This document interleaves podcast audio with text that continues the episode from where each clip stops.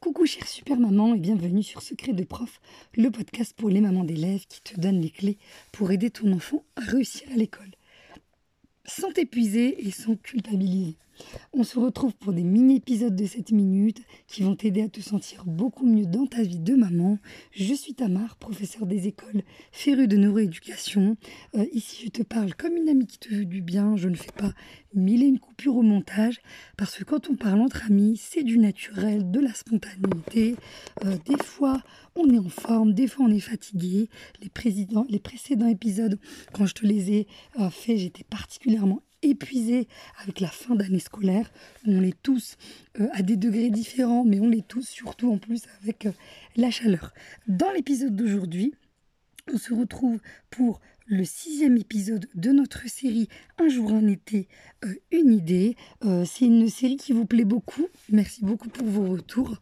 Euh, vous aimez particulièrement faire le plein d'idées et surtout euh, en mode concret, en mode on parle de ta vie de maman, euh, de qu'est-ce que tu gères, de qu'est-ce que tu galères. Et ça, c'est quelque chose, j'aime beaucoup dire que les conseils que je donne, je me les applique à moi-même avant de d'en parler ou d'aider. Ça, c'est important. On a beau être professionnel de l'éducation, euh, on apprend toute sa vie, euh, c'est ça l'éducation, euh, on s'engage à apprendre toute sa vie, qu'on soit dans son métier de maman, de parent, d'enseignant, c'est le plus beau métier et le plus difficile que celui de maman. Alors on avance doucement et sûrement dans tout ce que tu gères et dans tout ce, que, tout ce qui te met en galère. Et le tu, franchement, il est impersonnel, hein, parce qu'on a tous nos moments top et nos moments flop. J'aime beaucoup dire moment topissime et euh, moment euh, flopissime. Aujourd'hui, dans la euh, dans l'idée d'aujourd'hui, je vais t'apporter pépite. C'est vraiment une précieuse pépite que je conseille à toutes les mamans dès, dès que l'enfant commence à écrire, dessiner, même s'il il est tout petit, environ vers l'âge de 4-5 ans par exemple, jusqu'à l'adolescence. Pourquoi? Parce que, euh, comme je le dis tout le temps, euh, les outils, parfois, on va mettre en place le même outil, mais on va l'adapter à la tranche d'âge. Et ce précieux outil, c'est le petit carnet de voyage. Qu'est-ce que c'est? Alors, déjà dans une difficulté, dans la plus grande difficulté à l'école, quels que soient les élèves, on rencontre cette difficulté vraiment à différents degrés et on la voit de plus en plus aujourd'hui à l'ère du numérique parce que les enfants écrivent de moins en moins, donc forcément le fait de produire un écrit devient de plus en plus difficile pour eux et pourtant c'est la partie la plus importante euh, pour préparer le collège.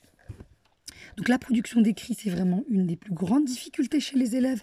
Même quand on va avoir un élève qui a euh, le français comme point fort, eh bien la production d'écrit va être sensiblement impactée parce que les élèves ont perdu l'habitude d'écrire. Et euh, ça, ce sont des habitudes qu'on avait nous quand on était enfant, euh, où tu vas voir que tu vas enrichir ton enfant de ton enfance. Ça, tu vas voir qu'on j'en ferai un prochain épisode de podcast. Euh, mais c'est important d'aller mettre en place au quotidien euh, des choses qui vont décrocher l'enfant des écrans. L'idée, c'est toujours cette idée du juste milieu. Tu m'entendras toujours parler de cette balance du juste milieu et euh, on apprend à trouver cet équilibre-là ou dans chaque sphère de la vie. Et là, en l'occurrence, le petit carnet de voyage, qu'est-ce que c'est? C'est pour ton enfant, euh, qu'il soit en grande section jusque CM2 puis collège, c'est de mettre un petit carnet où tu peux l'appeler, il peut l'appeler euh, mon carnet de voyage, mon super carnet de voyage, les mille et une aventures euh, de Bilal, les mille et une aventures de Julie, les aventures incroyables de Lucie. vraiment, tu l'appelles comme tu veux. Et le mieux, c'est de euh, le construire avec ton enfant, de dire t'aimerais l'appeler comment? Ben, c'est là où tu vas mettre toutes tes aventures que tu fais chaque jour. Et l'idée, c'est d'installer un rituel euh, quotidien euh, où ton enfant va écrire ou dessiner, ou les deux, ce qu'il a aimé dans sa journée. Euh, qu'est-ce qu'il veut garder comme souvenir, parce que tu vas garder une phrase qui va t'aider pour toi et tes enfants, c'est que l'écriture, c'est la mémoire du futur. Donc quand on va apposer par écrit quelque chose, quand on va y revenir plus tard, eh bien ça va aller euh, réactiver des émotions positives euh, et ça va aider considérablement ton enfant à avoir le verre à moitié plein, à voir le côté positif des choses et je vais mettre un énorme bémol parce que rappelle-toi du juste milieu, mais aussi de se rappeler des choses qui ont été très dures et comment on l'a traversé. Être positif, c'est être constructif, c'est ne pas être dans l'excès. J'insiste sur ça parce que la positivité à outrance, ça a malheureusement son lot de dégâts et c'est important d'être dans ce juste milieu. Qu'est-ce qui s'est passé au top que j'ai trop aimé?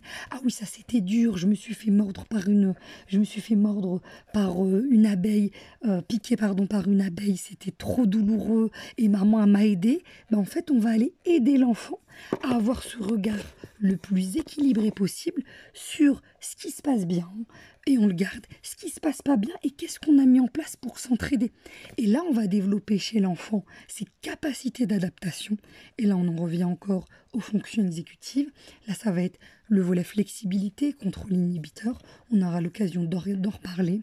Et eh bien, quand on va développer les stratégies d'adaptation chez l'enfant, on, est en, on est en train de l'aider à apprendre à gérer les situations les plus stressantes.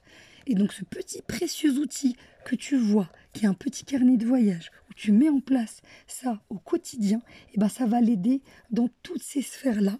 Et là, c'est là où moi j'apporte ce regard qui va t'aider à développer ensuite ce regard-là dans des outils parfois très simples et qui finalement ont un impact considérable.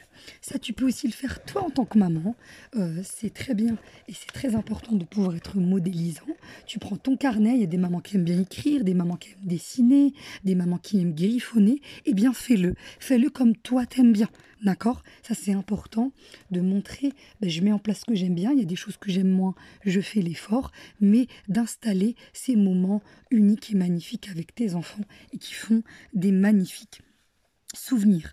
Donc, on arrive à la fin de euh, cet épisode-là. Tu n'hésites pas à me faire un retour pour me dire quel nom tu as donné au super carnet avec tes enfants.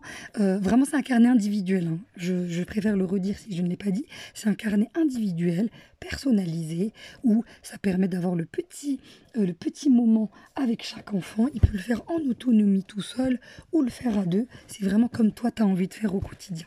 On arrive à la fin de cet épisode. Je te remercie pour ta précieuse Pense à t'abonner et à partager à une amie que tu aimerais aider. Pense à mettre 5 étoiles pour soutenir mon précieux temps.